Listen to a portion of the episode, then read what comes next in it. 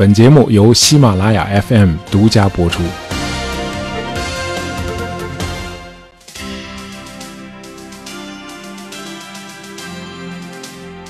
很多朋友都坐过高铁，呃，这个高铁可以算作是我们国家工业发展的一个奇迹啊！从学习这门新技术到追赶，再到今天引领全世界。啊，无论是速度还是里程数啊，多年来一直稳居世界第一，早就超过了最早研发和商业运营高铁的国家日本了。呃，日本搞这个高速列车确实比较早啊，二战期间，确切的说是在一九四三年啊，日本鬼子在我们的长春和沈阳的路段上试验过时速超过一百公里的高速列车。那后来这个侵略战争这个摊子越铺越大啊，这个高铁研发就不得不放弃了。二战结束，日本投降后的第十一个年头，也就是一九五六年，啊，才又恢复研发。那么，一九六四年十月一日，全球第一条高铁线路啊，连接东京和大阪的新干线正式通车运营。那么，九天之后，第十八届奥林匹克运动会在日本东京开幕。呃，五十七年后的今天，奥运会再次在东京举行。呃，因为新冠疫情嘛，已经推迟了一年了。呃，日本人的假设是一年之后，世界应该已经摆脱了新冠肺炎的大流行，那么东京奥运会可以成为疫情结束后第一场真正的全球狂欢了。然而现在看来，这个想法有点过于乐观了。呃，这个疫情不但没有得到彻底的控制，呃，主办方的一些不尽人意的服务和防疫措施还遭到了一些代表团和网友们的诟病。那么回看奥运历史啊，除了伦敦之外啊，东京是与奥运会相遇次数最多的城市啊。注意啊，我没有用举办，而是用了相遇这个词。呃，除了这次延迟一年，那么东京还遇到过一次停办啊。本来东京是申办到了1940年的第十二届奥运会，结果因为二次大战，奥运会停办了。呃，当然，日本与奥运会的关系呢，也不是每次都是如此的紧张啊。二次大战结束后的第十九个年头啊，也就是一九六四年的十月啊，东京终于如愿以偿地举办了一次奥运会。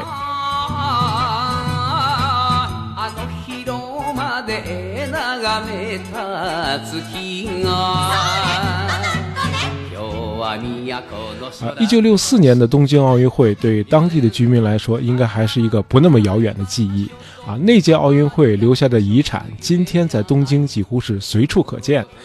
比如我们刚刚提到的新干线列车，呃，四通八达的高速公路啊，都是那会儿建的啊。当然还有温家宝总理访日的时候，在那里跑过步的那个代代木公园啊。一九六四年，这个代代木公园是奥运村。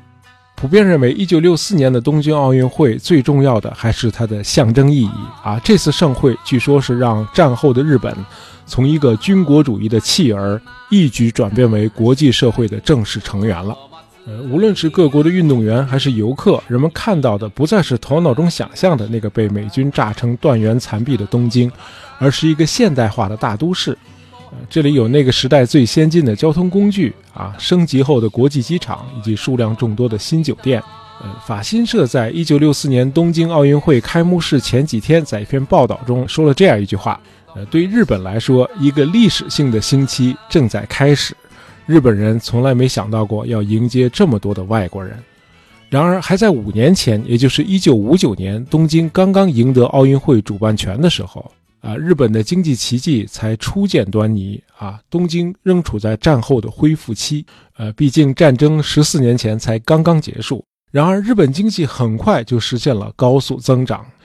呃，我们知道，任何国家要想实现经济的高速发展啊，最重要的就是它能否抓住战略机遇期。呃，回看我们中国，自改革开放以来啊，我们曾经有过两次难得的战略机遇，一次是一九八零年代初。呃，我们利用美苏两国争霸啊，成为美国阵营中的一个准盟友啊，从而获得了来自西方的资金和技术，而我们自己拥有大量的劳动力和建国头三十年建立起来的工业基础，再加上外来的资金和先进技术，于是实现了中国经济的第一次腾飞。那么，改革开放后的第二次战略机遇期是九幺幺和反恐战争带给我们的啊，这个时候反恐已经成为美国的当务之急。二零零一年初的时候，小布什政府还把中国视为潜在的竞争对手。那么九幺幺之后，一切都改变了，因为反恐需要中国的合作。那么两个月后，中国就成功的加入了世贸组织，之后，发达国家把产能全都转向了中国，我们成了世界工厂。呃，中国的 GDP 开始一个一个的超越西方七国中的六个国家，成为今天世界第二大经济体。呃，同理，当初日本的经济腾飞也赶上了它的战略机遇期。呃，首先是朝鲜战争。呃，日本的钢铁工业、造船和汽车工业在二战期间已经被美军的战略轰炸彻底摧毁了。谁也没想到，朝鲜战争这三年让日本的这三大产业全都又起死回生了。呃，当时的日产、丰田和五十铃都为美军生产汽车，这些厂家按照美国的设计在日本生产。呃，这不仅导致了汽车工业的快速增长。而且还为日本的制造商提供了免费的技术转让啊，这可是个关键。那么朝鲜战场上，美军的需求非常大，而欧洲以及美国的新技术又不断的涌入日本。那么日本呢，又是非常擅长拿来主义啊。我们在上期节目里谈到，日本战后的技术思想就是综合就是创造，哎，集各家之长，在此基础上综合出更好的技术。于是遭到战争重创的日本轻重工业就这样陆续全都盘活了。当然还有一个因素也不容忽视啊，就是日本人吃苦耐劳的传统啊。我指的是战后那一代日本人啊，不是指今天啊。今天的日本青年似乎普遍都很颓废啊，躺平就是从他们那儿传过来的嘛。而战后的日本完全是另一种精神状态。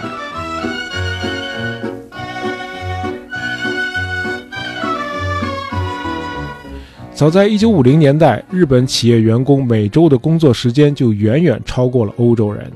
看来这个九九六 是我们亚洲人的一个魔咒。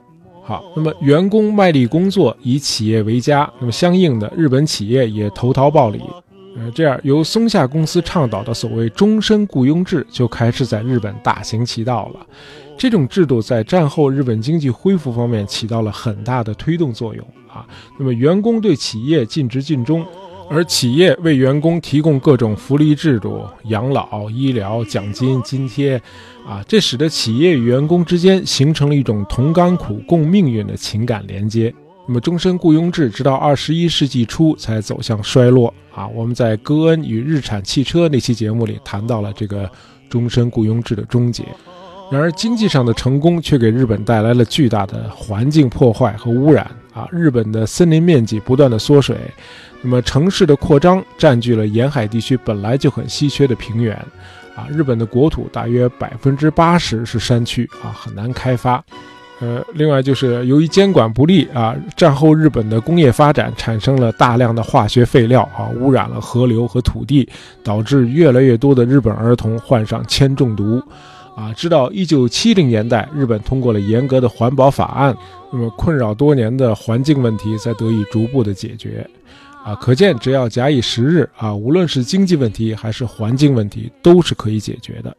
然而，对于一个曾被国际社会广泛谴责的前军国主义战败国来说，最艰难的挑战其实是在人们的精神领域。呃，战后日本社会怎么转型啊？新的价值观如何形成？文化上又如何实现自我认同啊？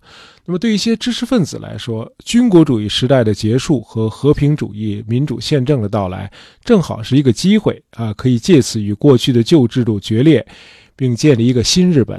啊，他们认为，日本当初之所以走上了军国主义的战争道路，就是因为日本文化中的所谓“大和魂”、忠君爱国这类思想仍然是根深蒂固的。因此，战败后的日本不能再回到昔日的传统上去了。哎，这是一些知识分子的看法，而对大多数日本民众来说，这个弯就不太容易转了。啊，以前被灌输洗脑的民族主义和军国主义思想，原来都是错的。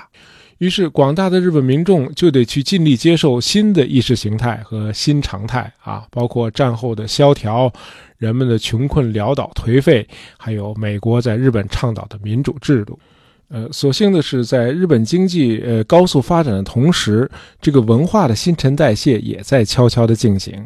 在战争时代出生的那一代人，到了五十年代初期，已经长成了年轻人。这些人是在美军占领时期长大的啊，普遍受到美国文化的感染，哎，普遍比较追求物质享受。尤其是美国人对日本传统文化的轻视，也影响到了日本的年轻人。啊，这也能解释为什么在一九五零年代，日本的青年比世界各地的同龄人更具有反叛精神。然而，随着年龄的增长，反叛精神也会慢慢的消退。啊，人的心智总会越来越走向成熟。这个时候，日本人的国家和身份认同再次被提上了日程。这个身份认同对日本人的纠结和困扰啊，我们作为外人是很难想象。啊，唯一可以比照的就是今天的俄罗斯啊。凡是去俄罗斯旅游过的朋友都会有这样一个印象，就是今天俄国人中有大量的虔诚的东正教教徒。哎，这个苏联时期应该没有这么多教徒啊。呃，这就是重新建立身份认同的一个非常典型的案例。人们想跳过现代史的那七十年，回归到一九一七年以前的历史文化中去。而日本人面临的困境是不知道应该回归到哪个历史阶段中去寻找自己的民族认同。那么，一些日本人认为过去的旧帝国是美好的，是光荣伟大的，而主流价值观告诉他们，战败之前的日本帝国是罪恶的，啊，是应该受到谴责和惩罚的。呃，日本著名的小说家川端康成的作品，很好的反映了当时日本国民这种无所适从的心态。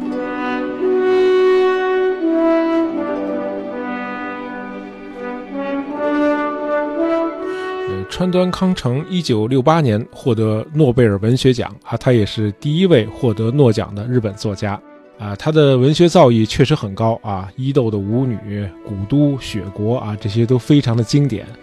我年轻的时候读他的书，差点误入歧途啊，走上文学道路。哈，现在想想真的很后怕。那么一些评论家指出，川端康成的小说都是对那个已经失去的昔日的旧日本的挽歌。这个评价我完全同意。呃，川端康成有一位忘年交知己啊，这就是青年作家三岛由纪夫。啊，这个作家也很厉害啊，可能有不少听友都读过他那部著名的《金阁寺》。呃，与川端一样，三岛由纪夫也认为他的生活和作品代表了日本。那么，尽管这两位伟大的小说家对美都有着共同的感受，但是他们对日本的看法却截然不同。呃，川端康成早期向往西方，后来又回归日本的传统。呃，但是呢，他还是想在东西方文化的撞击中找到某种结合点。呃，他非常看重日本古典美学中的感伤主义啊，认为美和悲是必不可分的，越美的东西越伤感，越伤感的东西也就越美啊。读过川端康成经典作品的朋友应该都有这个同感。而三岛由纪夫崇尚的是日本传统中的。暴力美学，啊，三岛痛恨美国啊，因为麦克阿瑟将军和美国占领军阉割了日本传统的武士道精神。就是说，川端康成和三岛由纪夫这两位作家，一位是菊，一位是刀，啊，代表了日本传统文化的两大元素。呃，一九六五年，三岛由纪夫出版了一部中短篇小说，叫《忧国》，啊，忧虑的忧，国家的国，啊，也有翻译成爱国主义。那么，小说讲述了一位青年中尉在一九三六年参加二二六政变啊，这是日本军国主义分子在东京上演的一出闹剧。那么政变未遂啊，这位中尉就剖腹自杀了。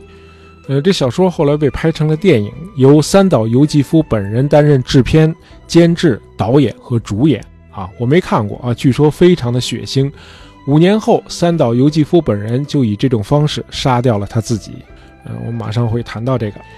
三岛由纪夫接下来的作品《剑》和《太阳与钢铁》啊，也是致力于探索暴力美学。他宣布自己人生的目标就是变成一个真正的日本武士。然后呢，他就上健身房去办年卡去了，哎，把自己练成一个武士啊。这哥们后来名气越来越大，日本首相佐藤荣作也成了他的哥们儿啊。三岛有一次向佐藤首相申请参加自卫队的训练，佐藤说：“行，我给你批个条子。”但是与此同时，日本的主流文学界却有意识地与三岛由纪夫拉开了距离。呃，三岛由纪夫在接受采访时说：“啊，天皇在战后被迫放弃神性是日本的悲剧。哎，二战时期的日本国体才代表了真正的日本。美国人已经阉割了这个国家，毁掉了他的尚武精神。呃，三岛说，战后日本人普遍对自己的价值观感到困惑，而现在正是恢复日本传统的武士道理想的最佳时机。呃，三岛由纪夫说干就干啊！一九六七年，他建立了一个秘密的准军事组织，叫盾牌会。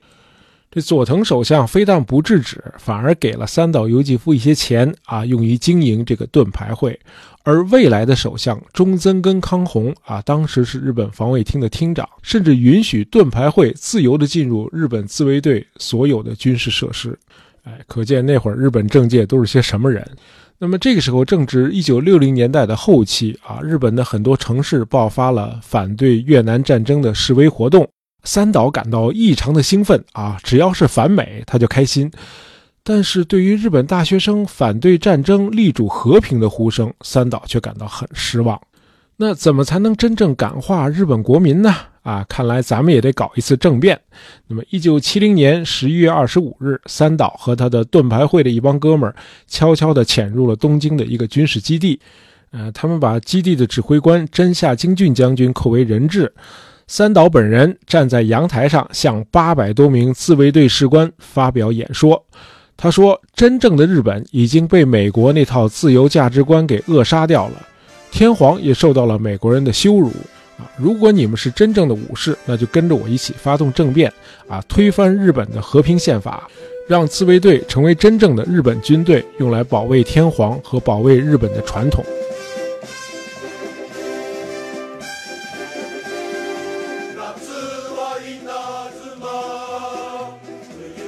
结果，三岛这一番戏剧性的演讲完全没有取得预期的效果。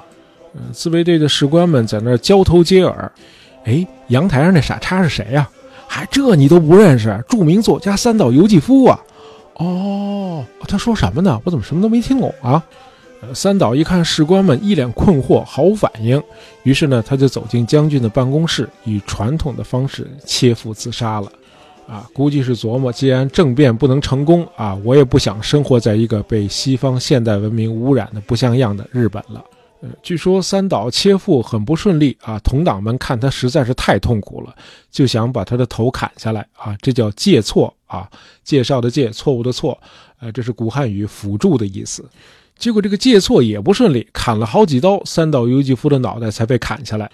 呃，三岛由纪夫当然是个很极端的例子啊！无论是日本的作家团体，还是现场的自卫队官兵，都不认可他的言行。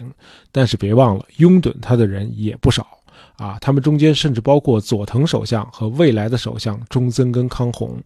呃，一九八五年，中曾根康弘成为第一个以公职身份参拜靖国神社的在任首相。呃，可见对有些日本人来说啊，这个身份认同始终是一个尚未解决的问题。啊，当然，这些人主要是指那些民族意识很强、对二战历史缺乏正确认识的老一辈的日本人。呃，不过这些人在日本当今的社会中完全不构成主流。啊，今天很多人认为啊，日本的一些政要啊，尤其是右翼分子，他们拒绝向昔日被日本侵略奴役的国家道歉。啊，原因是美国为了和苏联打冷战，呃，遏制新中国而庇护了日本。呃，这个说法是把两个完全不同的问题放在一个锅里炖了啊！这显然不是科学理性的看待问题，而仅仅是一种政治情怀。把矛头指向美国没有问题，但是不能因此而放过那些真正应该受到谴责的日本军国主义残留。而且不要忘了，三岛由纪夫及其拥趸们最痛恨的就是美国，因为美国阉割了日本的武士道精神。用三岛的话说，还羞辱了天皇。三岛对美国的谴责，恰恰证明麦克阿瑟在日本推行的去军事化、去法西斯化和民主化是成功的。呃，可见到别的国家那里去寻找日本问题的根源是徒劳的。日本问题的根源还得在日本找。啊，日本作为一个后发的亚洲国家，走上了一条非常独特的现代化道路，就是帝国主义道路。啊，这在整个亚非拉世界没有第二个例子。啊，日本赶上了帝国主义时代的末班车，呃，通过甲午和日俄战争吞并了朝鲜、台湾，还侵入了中国东北。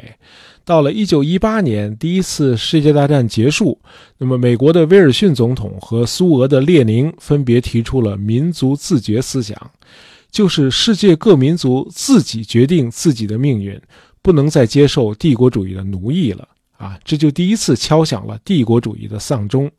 那么，帝国主义越来越成为侵略、扩张和奴役的代名词了。那日本就接受不了了啊！你们西方搞帝国扩张那会儿，说什么是为了文明进步，为了向落后地区传播现代理念。我们日本现在走的不就是当初你们走过的路吗？怎么就成了侵略、扩张和奴役了呢？于是日本人打出了一个旗号啊，帮助亚太国家摆脱西方帝国主义的殖民统治。其实他真正的想法就是把西方人赶走，由我来统治你们。哎，我们建立一个由日本主导的大东亚共荣圈。那么后来的事儿大家都很清楚了啊，日本人越玩越大，最后把自己给玩死了。就是说，他只考虑完成他自己的现代化，而这条现代化道路是如何碾压周边的亚太邻国的，甚至造成了上千万人的死亡啊，这他是不在乎的，啊，因此作为中国人，那么在七十六年后的今天，我们还是得庆幸地说，幸亏日本战败了，啊，当然还有一件值得庆幸的事，就是和平主义和自由主义已经成为日本的主流思想。今天一谈到日本的历史认知问题，我们都会把注意力集中在一批啊歪曲历史的极右政客身上。然而，就整个日本社会而言，日本的和平主义价值观早就根深蒂固了啊，不是一两个非理性的政客的喧嚣就可以撼动的。而我们前面提到的大获成功的1964年奥运会啊，就是日本第一次在向全世界展示它的和平主义形象。啊，这也是日本民众在接受战后现实并走向后现代民族认同，从而成为一个正常国家所迈出的第一步。